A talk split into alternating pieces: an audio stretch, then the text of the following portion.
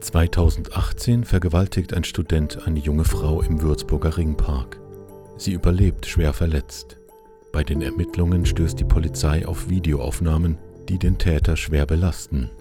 Und es melden sich immer mehr Frauen, an denen sich der Student vergangen haben soll.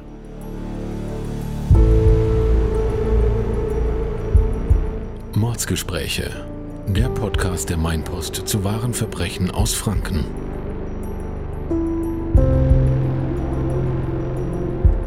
Hallo und herzlich willkommen zu einer neuen Folge Mordsgespräche, dem True Crime Podcast der Mainpost. Mein Name ist Desiree Schneider. Und ich bin Silke Albrecht. Gemeinsam sprechen wir hier alle zwei Wochen über einen Kriminalfall aus Unterfranken.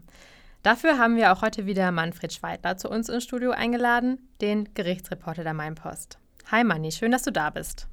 Hallo, schön wieder hier bei euch zu Gast zu sein und äh, ich grüße all eure Hörer, die so begeistert dem Podcast folgen. Besonders heute mal Katharina aus einem Weinhaus in Würzburg, die äh, mir viele neue Anregungen geliefert hat, wie ich mich vor dem Mikro zu verhalten hätte. ja, das ist unsere neue Rubrik. Mani grüßt Leute. Gut, dann würde ich sagen, kommen wir zu unserem heutigen Fall. Und zwar spielt der Fall, über den wir heute sprechen wollen, in Würzburg. Es geht um einen Mann, der mehrere Frauen sexuell missbraucht hat, aber es geht heute auch um außergewöhnliche Zivilcourage und einen außergewöhnlichen Fahndungsaufruf. Eigentlich kann man sagen, dass an dem Fall, über den wir jetzt heute sprechen, einiges ein bisschen außergewöhnlich ist, aber da verrate ich jetzt vielleicht mal noch nicht zu viel. Vorab an dieser Stelle noch eine kleine Triggerwarnung. In dieser Folge geht es um sexuelle Gewalt und Vergewaltigung. Also wenn euch das Thema belastet, dann skippt diese Folge vielleicht oder hört sie zumindest nicht alleine an. Damit starten wir in den heutigen Fall. Wir gehen dafür in eine Nacht zurück im Juli 2018. Mani, was ist in dieser Nacht passiert? Wir müssen uns vorstellen, es ist ein warmer Sommermorgen an einem Samstag. Gegen 3.30 Uhr sind da viele junge Leute auf dem Heimweg von irgendwelchen äh, Besuchen in Diskotheken oder Kneipen. Und äh, im Ringpark, das heißt äh, neben der Residenz stadtauswärts in Richtung Frauenland, ist auch eine Gruppe junger Erwachsener unterwegs. Und äh, die sind gerade auf der Höhe des Rennweges in der Nähe des Kriegerdenkmals, als sie plötzlich Hilferufe hören. Besonders vorbildlich hat eine junge Frau reagiert, die hat nämlich keinen Moment gezögert und ist in die Dunkelheit in Richtung der Schreier gelaufen. Im Schein einer Handykamera äh, ist zu sehen ein junger Mann, der mit heruntergelassener Hose auf einer jungen Frau liegt. Die beiden sind intim miteinander. Wir wollen den jungen Mann hier im Podcast Amir S. nennen. Er ist gerade dabei, sexuelle Handlungen an der Frau vorzunehmen und ähm, im ersten Moment kommen sich die Augenzeugen vor, wie wenn sie stören. Dann sieht die junge Frau aber, da kann irgendwas nicht stimmen, denn äh, sie hat das Gefühl, der Mann wirkt das Mädchen, das da bei ihm ist. Und es hat ja auch jemand um Hilfe gerufen. Richtig. Und äh, deshalb spricht aus der Gruppe heraus die Frau den Mann an und die Frau an und wollen wissen, ob das einvernehmlicher Sex ist, ob alles in Ordnung ist. Und der Mann versichert sofort, es sei alles klar und äh, sie können ruhig weitergehen. Und glaubt die Gruppe ihm das? Die Frau, die da gefragt hatte, glaubt ihm das nicht so richtig. Ein paar andere aus der Gruppe waren da schneller beruhigt und wollten schon weitergehen, aber die eine Frau, der ließ das keine Ruhe.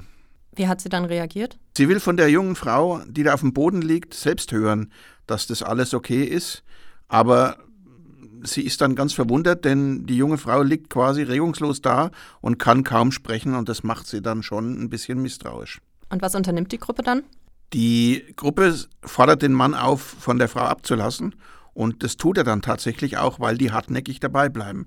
Die sagen ihm, er soll sitzen bleiben, bis die Polizei kommt und äh, da wird der junge Mann aber ganz fuchtig.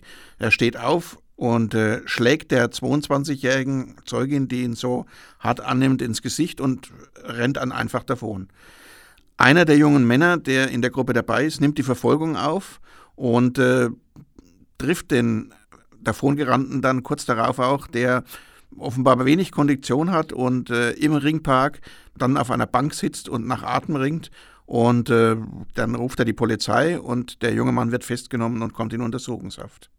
Und wie geht es der jungen Frau, an der sich dieser Amir S. vergangen hat? Die Polizei hat einen Notarzt gerufen, hat Sanitäter gerufen. Die junge Frau ist völlig aufgelöst, völlig daneben. Äh, die Polizisten sehen, durch das Würgen, dem sie ausgesetzt war, gibt es starke Verletzungen im Halsbereich.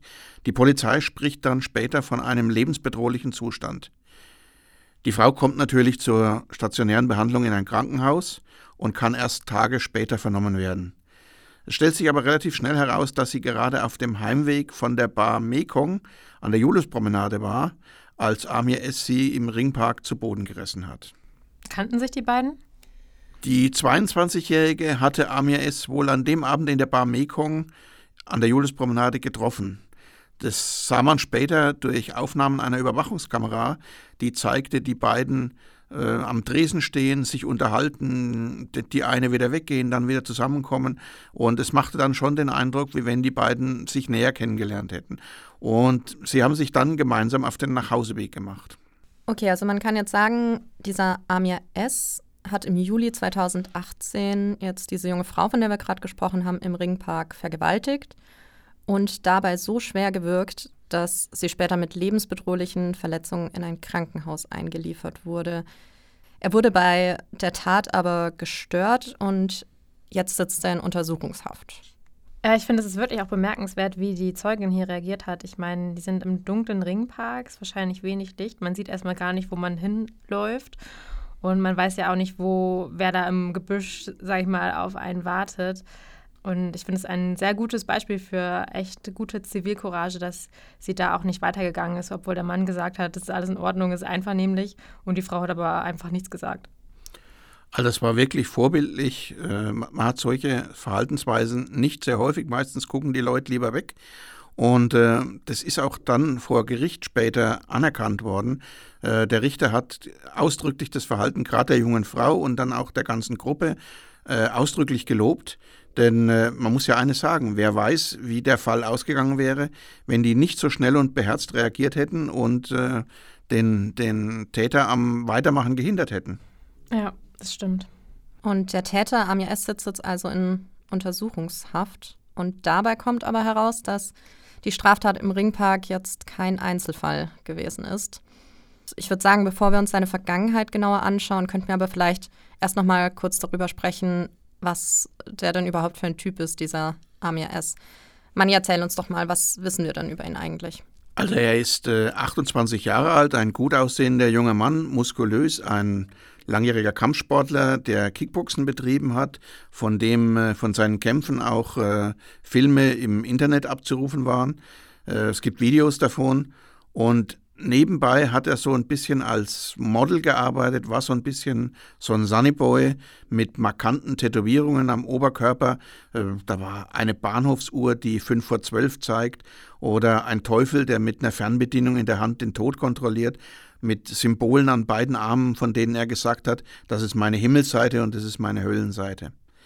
Er hat später dann angegeben, dass er Lehramt studiert hat das Staatsexamen hat er aber einmal sausen gelassen und beim zweiten Mal ist er durchgefallen, weil in der letzten Zeit vor diesem Vorfall war sein Eifer wohl nicht mehr so sehr groß. Am Ende ist er auch nicht mehr zum Kickboxen gegangen, sondern hat mehr oder weniger in den Tag hineingelebt. Das hat er vor Gericht später dann auch zugegeben. Amir S. wurde also jetzt verhaftet und wird auch angeklagt. Im Juni 2020, also zwei Jahre nach dem Vorfall im Ringpark, beginnt der Prozess gegen ihn in Würzburg. Vorgeworfen wird ihm aber jetzt nicht nur die Vergewaltigung im Ringpark. Genau so ist es. Der Fall hat sich weit komplizierter entwickelt, als es zunächst den Anschein hatte. Mittlerweile ist Amir S. 30 Jahre alt. Und er wird jetzt angeklagt wegen schwerer Vergewaltigung in Tateinheit mit gefährlicher Körperverletzung. Aber in der Anklage ist dann plötzlich die Rede nicht nur von einer, sondern von drei Vergewaltigungen. Wo kamen denn die anderen beiden Taten jetzt auf einmal her? Die Polizei hat ermittelt, dass es vor dem Vorfall im Ringpark im Juli 2018 noch zwei weitere Frauen gab, die es in ähnlicher Art und Weise grob behandelt hat und an denen er sich vergangen haben soll. Auf seinem Handy fanden die Beamten Videos, die er offenbar heimlich aufgenommen hatte, während er mit mehreren Frauen gerade Sex hatte. Auf zwei dieser Videos werteten die Ermittler die Vorgänge als Vergewaltigung. Denn die Frauen hatten darin deutlich klar gemacht, dass sie mit bestimmten Handlungen von ihm nicht einverstanden waren. Auf den Videos ist zu sehen, dass Frauen versuchen sich zu wehren und klar Nein sagen oder um Hilfe rufen, aber es ist ihnen körperlich überlegen und zwingt sie, ihm zu Willen zu sein. Eine Frau soll er zum Beispiel zu ungeschütztem Sex gezwungen haben. Die Videoaufnahmen auf seinem Handy und seinem Laptop betrugen insgesamt über sieben Stunden. Der Vorfall im Ringpark war ja 2018. Von welchem Zeitraum sprechen wir da bei diesen Filmaufnahmen? Es muss sich schon lange vorher äh, so Ähnliches ereignet haben. Die Taten werden nachher eingeordnet, dass sie zwischen 2015 und 2018 äh, passiert sind. Das heißt jetzt also, dass Amir S. schon in den drei bis vier Jahren vor der Tat im Ringpark ungefähr ein Dutzend Frauen heimlich beim Sex gefilmt hat und mindestens zwei der Frauen währenddessen auch vergewaltigt. Das zeigen ja die Videos, die die Ermittler jetzt auf seinem Handy finden. Aber wie kamen die Beamten eigentlich überhaupt an die Videos ran? Da war wieder einmal Kommissar Zufall am Werk. Die Polizei hatte nämlich zuvor auch wegen eines Drogendelikts gegen Amir S. ermittelt. Ganz kurz vor der Tat im Ringpark stand er dann vor Gericht wegen eines Drogendelikts und er wurde da zu 22 Monaten Haft verurteilt. Im Zug dieser Ermittlungen hatten die Beamten sein Handy gesichert und waren auch auf die Videos gestoßen. Aber wenn er dort verurteilt wurde und in Haft musste, wie konnte er dann die Vergewaltigung im Ringpark noch begehen? Er hatte zunächst einmal gegen ein Urteil wegen der Drogenverurteilung äh, Einspruch erhoben, diesen Einspruch dann wieder zurückgezogen und war freitags verurteilt worden und Samstag früh passierte die Tat. Er, er musste aber nicht gleich die Haft antreten, sondern ist abends erstmal fortgegangen in die Mekong Bar, hat die junge Frau kennengelernt und ist mit der dann nach Hause gegangen. Und von da an wissen wir, wie es weitergeht. Genau. Hat Genau. keine der Frauen, die vorher von ihm missbraucht wurden, denn Anzeige erstattet? Zunächst einmal nicht. Die Polizei hatte den Verdacht, dass es mehr als diesen einen Fall gab und dass einige der Frauen unter dem Einfluss von K.O.-Tropfen gestanden haben könnten. Dazu muss man wissen, dass K.O.-Tropfen nebenbei die Wirkungen haben, dass man hinterher alles vergessen hat, was da passiert ist. Die Auswirkungen, die medizinisch beschrieben werden, sind krasse Erinnerungslücken und äh, ein völlig willenloses Verhalten. Die Ermittler gehen deshalb davon aus, dass viele der Frauen vielleicht gar nicht wussten, dass sie Opfer einer Straftat geworden sind und vielleicht deswegen auch keine Anzeige gestellt haben. Die Beamten finden dann zwar jede Menge Videoaufnahmen, die zeigen, wie Amir S. nicht einvernehmlichen Sex mit einer Frau hat, aber zunächst hat die Polizei ja nur Gesichter und keine Namen dazu und muss erst einmal die Identität dieser Frauen feststellen. Die Polizei hat jetzt also erstmal keine Ahnung oder bei vielen der Frauen, die auf den Videos zu sehen sind, keine Ahnung, wer sie denn eigentlich sind, also kennt ihre Identität gar nicht. Und nach einer Frau wird jetzt sogar gefahndet, oder Mani? Ja, es wird jetzt ein bisschen skurril, denn äh, die Polizei Unterfranken und die Staatsanwaltschaft entscheiden sich zu einem sehr ungewöhnlichen Schritt. Sie machen einen Zeugenaufruf an die Öffentlichkeit, aber sie suchen nicht den Täter, denn den haben sie ja schon, wie es sonst üblich ist, sondern sie suchen das Opfer.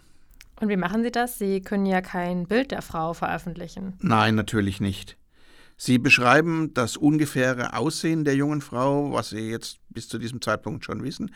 Sie teilen aber nicht mit, warum die Frau möglicherweise gar nicht weiß, dass sie missbraucht wurde, und sie verschweigen auch, woher sie wissen, wie die Frau aussieht. Sie veröffentlichen ein Foto des Tatverdächtigen Amir S. und sie geben noch den Hinweis, dass die Frau ihn möglicherweise auf dem Stadtfest kennengelernt hat. Also es ist dann quasi so in dem Tenor, wer kennt diesen Mann und hatte sexuellen Kontakt mit ihm, vielleicht auch gegen den eigenen Willen? Zu diesem Zeitpunkt haben sie nur nach, dem, nach der einen Frau gesucht, die sie ja von der Beschreibung her ungefähr kannten und äh, von der sie den Hinweis hatten, dass sie ihn beim Stadtfest kennengelernt haben könnte. Aber dürfen Sie denn überhaupt das Foto von Amir S. veröffentlichen? Weil er ist ja im Moment auch noch nicht verurteilt. Das war ein ziemlich heikles Vorgehen, da hast du recht. Die Ermittlungen liefen ja noch und Amir S. war noch nicht verurteilt, galt also offiziell als unschuldig. Andererseits war die Beweislast gegen ihn schon zu diesem Zeitpunkt so schwer und trotz intensiver Suche konnte die Frau damals mit allen anderen Methoden zunächst nicht gefunden werden.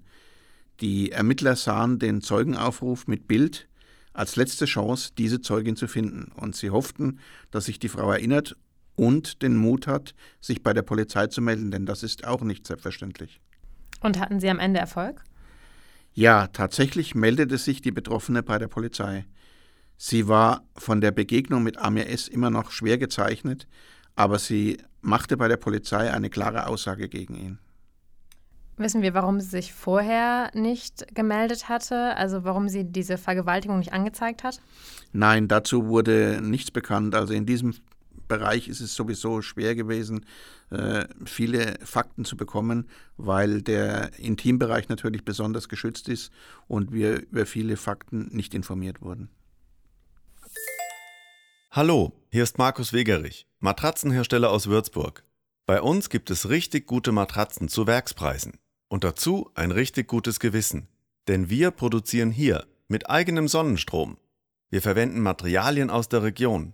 Wir bieten richtig gute Arbeitsplätze, bilden aus und zahlen hier unsere Steuern. Komm zu Wegerich zum Probeliegen. Hier findest du deine Matratze und den passenden Lattenrost zum sofort mitnehmen. Und die richtige Zudecke haben wir auch. Damit lässt sich gut schlafen. Wegerich. Matratzen aus Würzburg. Okay, ich würde sagen, dann kommen wir jetzt nochmal zurück zum Prozess gegen Amir S. Also er ist ja jetzt wegen drei Vergewaltigungen angeklagt. Einmal die junge Frau im Ringpark. Da wurde er ja sozusagen auf frischer Tat ertappt. Und durch die Daten auf seinem Handy wurden dann noch zwei weitere betroffene Frauen gefunden, in den Fällen er jetzt quasi wegen Vergewaltigung angeklagt ist. Und durch die Videos ist die Beweislage jetzt ja ziemlich stark. Gesteht Amir S. die Taten denn dann auch gleich vor Gericht? Nein, zunächst nicht. Er entschuldigt sich zwar dafür, dass er heimlich gefilmt hat, so pro forma, aber er beharrt darauf, dass der Sex mit allen Frauen immer einvernehmlich war. Er inszeniert sich vor Gericht regelrecht als Frauenheld und protzt damit, er hätte mit über 200 Frauen Sex gehabt und äh, behauptet jetzt, die Frauen wollten ihm jetzt plötzlich nur etwas anhängen.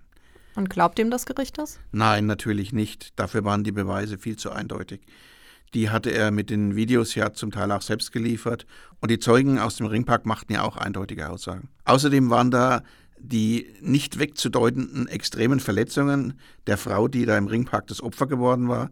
Und äh, ich kann mich noch gut erinnern, wie vor Gericht die Bilder gezeigt wurden, die von einer hohen Brutalität zeugten. Bilder, die von ihr gemacht wurden gleich nach der Tat? Bilder, die dann nachher im Krankenhaus gemacht wurden, um zu dokumentieren, was der Frau passiert war. Also da waren Würgemale am Hals zu sehen, die Augenhöhlen waren wie von Schlägen blau verfärbt, die Augäpfel blutunterlaufen, es war kein Weiß mehr in den Pupillen sichtbar. Der Rechtsmediziner hat damals gesagt, er hätte noch nie so schwere Würgemale an einem noch lebenden Menschen gesehen. Die Frau hat Glück, dass sie noch lebt. Und Amir S. sagt dazu, Sie hätte ihn gebeten, sie richtig hart ranzunehmen. Ja, das klingt schon ziemlich makaber bei so krassen Verletzungen, die ja jetzt quasi allen vor Gericht gezeigt werden, dann immer noch zu die behaupten. Die ja auch lebensbedrohlich waren, scheinbar. Genau, und dann immer noch zu behaupten, das wäre einvernehmlich gewesen. Ja, gut, welche Ansicht vertritt denn dann das Gericht, Manni? Eine ganz andere. Das Gericht geht davon aus, dass es die unter Alkohol und Drogen stehende Frau zum Sex gezwungen hat. Wenn sich Frauen seinen Wünschen widersetzt haben, hat er seinen Willen brutal durchgesetzt, so haben es mehrere seiner Ex-Partnerinnen bei den Ermittlungen klar ausgesagt. Zu einer der Frauen, die vergeblich versucht hatte, sich zu wehren, soll er gesagt haben, dass es ihn total anmache, wenn sie um Hilfe schreie. Er hat also diese Frauen rücksichtslos ausgenutzt, um seine gewalttätigen sexuellen Fantasien auszuleben. Man kann das nicht anders sagen. Der Richter zitierte, um das besser darstellen zu können, aus einem Chat zwischen S und einem seiner Freunde, in dem es um das Bild einer nackten Frau ging. Da hat er geschrieben, die würde ich auch zusammenschlagen und dann bumsen. Dann war auch die Rede davon, Frauen vor dem Sex mit Liquid Ecstasy gefügig zu machen, also mit K.O.-Tropfen. Er schien Spaß oder Lust daran zu finden, Frauen Gewalt anzutun, die ihm wehrlos ausgeliefert waren. Hat sich dieser Eindruck von ihm auch mit deinem persönlichen Eindruck, den du dann vor Gericht von ihm gewonnen hast, gedeckt? Also er trat zunächst, wie ich ja schon gesagt habe, wie, wie so ein Playboy auf, sehr großkotzig und äh, zunächst mal glaubte man ihm, dass er persönlich äh, das, so, das so sieht. Es war erschütternd zu sehen, äh, wie er auf der einen Seite so kaltschneuzig äh, agierte und äh, hinten im Zuschauerraum saßen beispielsweise seine Eltern, die einen völlig geschockten Eindruck machten und ihren Sohn so überhaupt nicht kannten und äh, die wirklich geplättet waren, was ihnen da aufgetischt wurde. Was bringt Amir S. denn zu seiner Verteidigung vor? Ach, das ist ganz billig. Er hat äh, Alkohol und Drogen vorgeschoben, die zu dieser Zeit sein Leben bestimmten. Auf Nachfrage hat er dem Gericht erklärt, dass er jeden Tag vier bis sechs Bier trank, ein paar kurze und Cocktails noch, zuletzt sogar eine Flasche Wodka pro Tag, zwei bis drei Joints und auch Kokain, wenn er an welches rankam. Also da war von dem tollen Sportler nicht mehr die Rede. Na gut, nach einer Rechtfertigung klingt das jetzt nicht so wirklich. Und AMS hat ja bis jetzt auch nur gestanden, dass er die Frauen heimlich gefilmt hat und die ganzen sexuellen Übergriffe, von denen wir die ganze Zeit sprechen, hat er aber immer noch nicht gestanden. Wie geht es in dem, dem Prozess dann weiter? Naja, das Gericht war zunächst mal darauf angewiesen, was er sagt, was die Zeuginnen sagen. Und äh, das zog sich sehr lange hin und war vor allem für die Opfer äh, sehr belastend, noch einmal vor Gericht darüber aussagen zu müssen, wenn auch die Möglichkeit bestand, dass man das unter Ausschluss der Öffentlichkeit macht. Das Gericht wählte schließlich einen Weg, um den Prozess irgendwann mal zu einem Ende zu bringen. Sie stellten ihm strafmildernde Umstände in Aussicht, wenn er ein Geständnis ablegt. Es gibt immer mehrere Gründe, warum man diesen letzten Ausweg wählt, um einen Prozess zu beenden. Da ist zum einen die lange Zeit, die man braucht, um zu einem Ergebnis zu kommen. Da ist auch die geforderte Rücksichtnahme auf die Opfer, denen man weitere harte Zeugenaussagen nach Möglichkeit ersparen will. Und äh, im Gegenzug muss man dem Angeklagten natürlich etwas anbieten. Und das ist dann in der Regel, dass man die Strafe deckelt. Das heißt, man äh, legt eine Strafobergrenze fest im Gegenzug dafür, dass ein Angeklagter ein Geständnis ablegt. Und was macht Amir S. dann in dem Fall? Also nimmt er den Deal an? Nein, in diesem Fall ist das gar nicht erst dazu gekommen. Denn Jetzt passierte das nächste Ungewöhnliche in diesem Fall. Nach vier Wochen Prozess beantragt der Oberstaatsanwalt plötzlich, den Prozess zu stoppen. Warum das? Es waren neue Indizien aufgetaucht, die Amir S. schwer belasteten. Sie deuteten auf eine regelrechte Serie von weiteren sexuellen Übergriffen hin.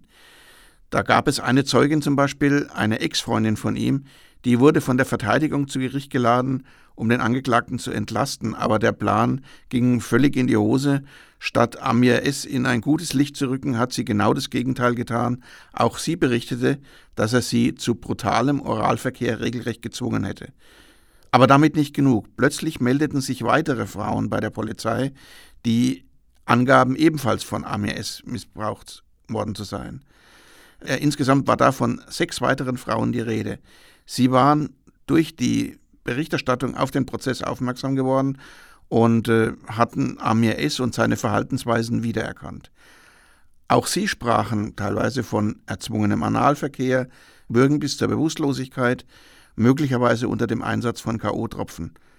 Und es gibt außerdem zwei weitere betroffene Frauen, die sich damals zwar an Anwälte gewandt hatten, sich aber letztlich nicht zur Polizei trauten oder vor Gericht auftreten wollten. Weißt du, warum Sie nicht zur Polizei gegangen sind? Gesagt hat man es uns nicht, aber ich kann mir denken, dass einige Frauen ihr Gesicht und ihren Namen nicht öffentlich machen wollten und sich schämten, in diesem Fall hineingezogen zu werden. Sie wollten nicht damit in Verbindung gebracht werden und vielleicht haben sie sich nicht getraut oder wollten den Amir es einfach nie wiedersehen. Aber abgesehen von diesen zwei Frauen sind ja trotzdem noch genug andere Frauen bereit auszusagen gegen Amir S sodass der Prozess jetzt gestoppt wird und man die Ermittlungen zusammenführen will. Ist sowas denn üblich, Manni? Also passiert sowas häufig, dass ein Prozess unterbrochen wird, weil jetzt neue Beweismittel auftauchen? Nein, das war völlig ungewöhnlich. Normalerweise wird eine Anklage erst dann fertig, wenn der Staatsanwalt davon ausgeht, dass er den gesamten Fall unter Dach und Fach hat. Dass dann nochmal ein Haufen neuer Beweise dazukommen, ist extrem ungewöhnlich, habe ich in diesem Ausmaß sonst noch nie erlebt. Okay, im Februar 2021, also wieder ein halbes Jahr später, wird der Prozess dann wieder aufgenommen. Manni, damals warst du auch vor Ort. Ähm, wie ist Amir S. denn dieses Mal vor Gericht aufgetreten? Wir müssen zunächst einmal vorausschicken, dass wir jetzt schon in der Zeit sind, in der Corona eine tragende Rolle auch in Gerichtsverhandlungen gespielt hat. Das heißt, äh, es durfte nur eine bestimmte Zeit immer verhandelt werden, dann musste wieder gelüftet werden. Es durften nicht viele Zuschauer dazukommen und, und, und. Äh, Corona hat die Prozesse ganz stark erschwert. Das hat dafür gesorgt, in diesem Fall, dass äh, der Prozess nicht im Landgericht mit seinem kleinen Sitzungssaal stattfinden konnte, sondern das Gericht musste dazu extra die große Festhalle am Wöllrieder Hof in Rottendorf anmieten, in der sonst große Feste oder wie Hochzeiten stattfinden. Ähm, und äh, da trat Amir S. dann vor diesem großen Publikum äh, ganz anders auf als zuerst. Äh, er war viel eingeschüchterter, er wirkte schuldbewusster, er hat sein Gesicht schamhaft hinter Aktendeckeln versteckt, er war deutlich stiller, also man merkte, dass etwas in ihm vorgegangen war, ein bis dahin nicht gekanntes Maß auch an Schuldeinsicht, wie wir dann sahen. Was wird ihm denn jetzt in diesem neu aufgerollten Prozess quasi vorgeworfen? Nun, wir waren ganz weit gekommen von einer einzelnen Vergewaltigung, so schlimm die auch gewesen war, jetzt hin zu einer neuen Anklageschrift, die das Bild eines Serientäters zeichnete, der zur Befriedigung seiner Gelüste rücksichtslos und brutal vorging, Frauen würgte, schlug und zu Sexpraktiken zwang und heimlich gefilmt hat, äh, wie man das einfach nicht macht. Und äh, jetzt werden ihm insgesamt fünf Vergewaltigungen vorgeworfen und weitere sexuelle Übergriffe und schwere Körperverletzungen. Und streitet er diese Vorwürfe immer noch ab? Das war zunächst einmal noch nicht klar, aber um den Prozess nicht endlos ausufern zu lassen, kam dann plötzlich der Vorschlag, dass äh, es doch völlig gestehen sollte und er dafür im Gegenzug eine Strafobergrenze zugesichert bekommt. Also so wie es eigentlich auch im ersten Prozess schon angedeutet war. Genau. Das Gericht machte jetzt deutlich, dass es zum Ende kommen wollte und äh, sie machten dem Angeklagten auch unmissverständlich klar, ohne Geständnis müsse er mit einer Haftstrafe bis zu 15 Jahren rechnen, eventuell mit anschließender Sicherheitsverwahrung. Das heißt, dass selbst wenn er die Strafe abgesessen hat, erst darüber entschieden werden muss, ob man ihn in die Freiheit entlässt oder ob er noch eine Gefahr für die Allgemeinheit ist und dann auch danach im Gefängnis bleiben muss. Gleich am ersten Prozesstag lässt es dann durch seinen Anwalt verkünden, dass er alle Anklagepunkte gestehen will. Das wurde vom Gericht mit großer Freude aufgenommen, denn es bedeutete, dass vielen der Frauen eine erneute quälende Aussage vor Gericht erspart wurde. Ja, wir haben ja vorhin auch schon kurz darüber gesprochen, dass es für viele der Frauen einfach eine unglaubliche Überwindung ist, vor Gericht als Betroffene von so einer Tat öffentlich mit Gesicht und Namen aufzutreten. Wie hast du die Zeuginnen-Aussagen im ersten Prozess denn wahrgenommen, Manni? Also die Frauen waren deutlich gezeichnet von dem Erlebnis. Ich habe einige gesehen, die sich gar nicht allein in den Gerichtssaal trauten, sondern eine Begleitperson mitnahmen, äh, von der sie sich zum Teil stützen ließen, bis in den Zeugenstand hinein. Eine saß zitternd neben ihrem Anwalt und brachte kaum ein Wort heraus. Und eine weitere war auch drei Jahre nach der Begegnung mit S noch in psychologischer Behandlung. Also da hat man schon gesehen, was für Wunden äh, solche Verhaltensweisen wie die von Amir S reißen können. Solche Straftaten ja auch. Er wurde ja am Ende auch dafür verurteilt, wozu Richtig. wir jetzt kommen. Das war nämlich im Juni 2021. Da wird das Urteil gesprochen. Manni, wie fällt das aus? Also er bekommt eine Freiheitsstrafe von acht Jahren und neun Monaten. Außerdem behält sich das Gericht die Prüfung vor, ob er anschließend in Sicherungsverwahrung untergebracht werden muss, weil er noch eine Gefahr für die Allgemeinheit ist. Aber davon hatte ich ja vorher schon gesprochen. Einer der Nebenklägerinnen muss er außerdem 20.000 Euro Schmerzensgeld zahlen. Warum nur einer? Das weiß ich nicht genau. Es kann sein, dass nur ihr Anwalt als Nebenkläger Schmerzensgeld beantragt hat oder dass bei Amir S., der ja Student war, einfach nicht mehr zu holen war.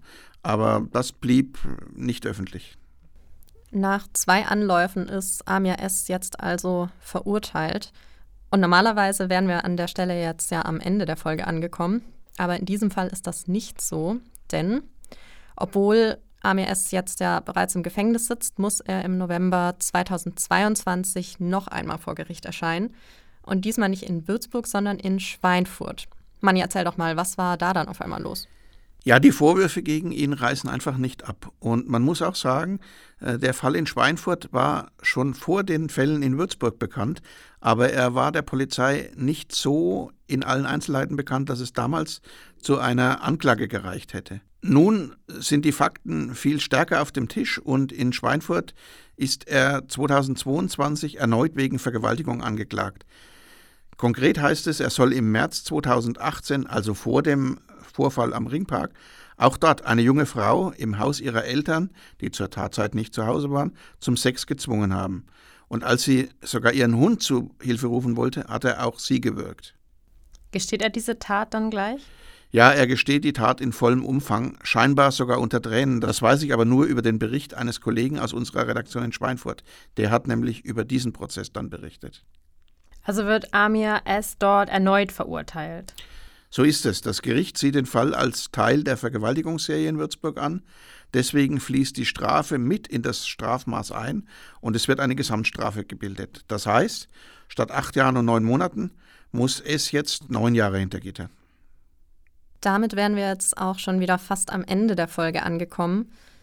Ja, in diesem Fall, über den wir ja jetzt gesprochen haben, war einiges ein bisschen ungewöhnlich, würde ich sagen. Also es hat ja schon angefangen mit der quasi umgekehrten Fahndung, wo ja nicht nach dem Täter, wie es sonst üblich ist, sondern nach der betroffenen Frau gefahndet wurde. Dann gab es ja noch die Prozessunterbrechung, weil sich auf einmal noch so viele neue Zeuginnen gemeldet haben. Und am Ende war der Täter ja dann quasi eigentlich schon im Gefängnis und musste dann aber trotzdem nochmal vor Gericht. Ja, und besonders in Erinnerung geblieben ist mir auch die Zivilcourage vor allem der jungen Frau, die diese Tat im Ringpark entdeckt hat und auch nicht locker gelassen hat. Weil ich glaube, man kann schon sagen, dass es sehr gut sein kann, dass ohne ihr Eingreifen ähm, die junge Frau, die da vergewaltigt wurde, nicht überlebt hätte. Wir haben jetzt auch insgesamt von 24 Frauen gehört, denen Amir S. in irgendeiner Form sexuelle Gewalt angetan hat. Und ich bin sicher, es gibt da noch einige mehr, die sich nicht gemeldet haben, die vielleicht auch von diesem ganzen Fall überhaupt nichts mitbekommen haben, dass er am Ende in der Öffentlichkeit war. Und ich kann mir auch vorstellen, dass es einige gibt, die zwar davon mitbekommen haben, aber trotzdem nicht an die Öffentlichkeit gegangen sind. Vielleicht, weil sie nicht sicher sind, ob sie überhaupt betroffen sind. Da war ja teilweise auch von K.O.-Tropfen die Rede. Aber auch Scham spielt da sicherlich eine große Rolle, wie Manni ja auch schon gesagt hat. Wenn man zur Polizei geht, muss man eben auch mit seinem Gesicht und seinem Namen öffentlich im Gericht auftreten. Und so ein Gerichtsprozess ist ja im Prinzip für jeden erstmal zugänglich. Klar kann es sein, dass die Öffentlichkeit ausgeschlossen wird, aber das ist ja nicht immer so. Ja gut, in dem Fall war es ja dann so, dass in dem zweiten Prozess zumindest die Zeuginnen dann unter Ausschluss der Öffentlichkeit ausgesagt haben. Aber trotzdem ist es natürlich erstmal eine Überwindung und natürlich auch eine krasse Belastung. Ich glaube auch alleine im privaten Umfeld, wenn also Freunde, Familie, die kriegen das ja auf jeden Fall mit dann, dass man da ähm, Opfer von sowas geworden ist. Ähm, und ich kann mir vorstellen, dass es das allein für viele schon unangenehm ist und dass sie es nicht wollen. Ja, oder vielleicht wurden die Erlebnisse auch verdrängt und würden natürlich durch so einen Prozess dann wieder extrem nach vorne geholt. Und was vielleicht ja auch eine Rolle spielen könnte, ist, das hört man ja öfter, dass leider auch viele Frauen oder viele Betroffene von Straftaten ja immer noch Bedenken haben, dass wenn sie jetzt zur Polizei gehen und aussagen, dass sie dann vielleicht erstmal nicht ernst genommen werden mit dem, was ihnen passiert ist. Und viele der Frauen, über die wir jetzt heute gesprochen haben, sind ja auch erstmal eigentlich ursprünglich freiwillig mit ähm, AMS nach Hause gegangen. Und zu der Gewalt und zu den ungewollten Sexpraktiken kam es ja dann auch eigentlich erst später. Und ja, wenn es diese Videos nicht gegeben hätte, dann wäre das Ganze vielleicht ja auch noch mal schwieriger geworden, weil dann wäre zum Teil ja Aussage gegen Aussage gestanden. Ja, auf jeden Fall. Und die Frauen wussten ja auch eben nichts von den Videos, deswegen hatten sie eigentlich keinen Beweis auf ihrer Seite. Ja, damit sind wir tatsächlich am Ende der letzten Folge unserer aktuellen Staffel angekommen. Das heißt, wir machen jetzt erstmal wieder ein kleines Päuschen. Wie und wann es dann mit Mordsgespräche weitergeht, erfahrt ihr natürlich auf unserem Instagram-Kanal. Da werden wir euch über alle aktuellen Entwicklungen auf dem Laufenden halten. Ansonsten natürlich auf meinpost.de slash podcast und folgt dem Podcast gerne auf Spotify, da bekommt ihr immer eine Benachrichtigung, wenn eine neue Folge erscheint. Das könnt ihr natürlich auch auf allen anderen Streaming-Plattformen machen. Ansonsten schreibt uns gerne, wenn ihr noch Lob, Anregungen oder Kritik an uns habt. Die lesen wir uns auch immer natürlich gerne durch. Auch die Kritik. Auch die Kritik. Tschüss. Ciao. Tschüss. Hi, ich bin Marius. Eins kann ich dir versprechen, als Redakteur oder Redakteurin wird dir nie langweilig. Hi, ich bin Nagis. Ich werde Redakteurin bei der Mainpost, weil wir hier in Unterfranken über Alltagsfragen, Verbrechen oder auch Missstände berichten. Donald Trump im Gefängnis. Bilder von Angriffen, die nie passiert sind. Das ist eine Gefahr für unsere Demokratie. Ich bin Chris und für mich ist diese Freiheit nicht nur ein Grundrecht, sondern auch der Auftrag, Politik, Wirtschaft und Gesellschaft kritisch zu hinterfragen. Ich bin Nicole und ich werde Redakteurin, weil ich lernen möchte, mit künstlicher Intelligenz umzugehen und Falschnachrichten aufzudecken. In einem Land ohne Demokratie zu leben, kann ich mir nicht vorstellen. Hi, ich bin Julia. Zuerst war ich skeptisch, ob ich in einem Zeitungshaus Journalismus lernen will. Aber bei der Mainpost kann ich Social Media, Bewegtbild oder Podcast machen. Als JournalistInnen übernehmen wir eine wichtige Kontrollfunktion, weil wir Missstände aufspüren und über sie berichten. Ich bin Peter und das ist ein Grund, warum ich mich entschlossen habe, eine Ausbildung zum Redakteur bei der Mainpost zu machen.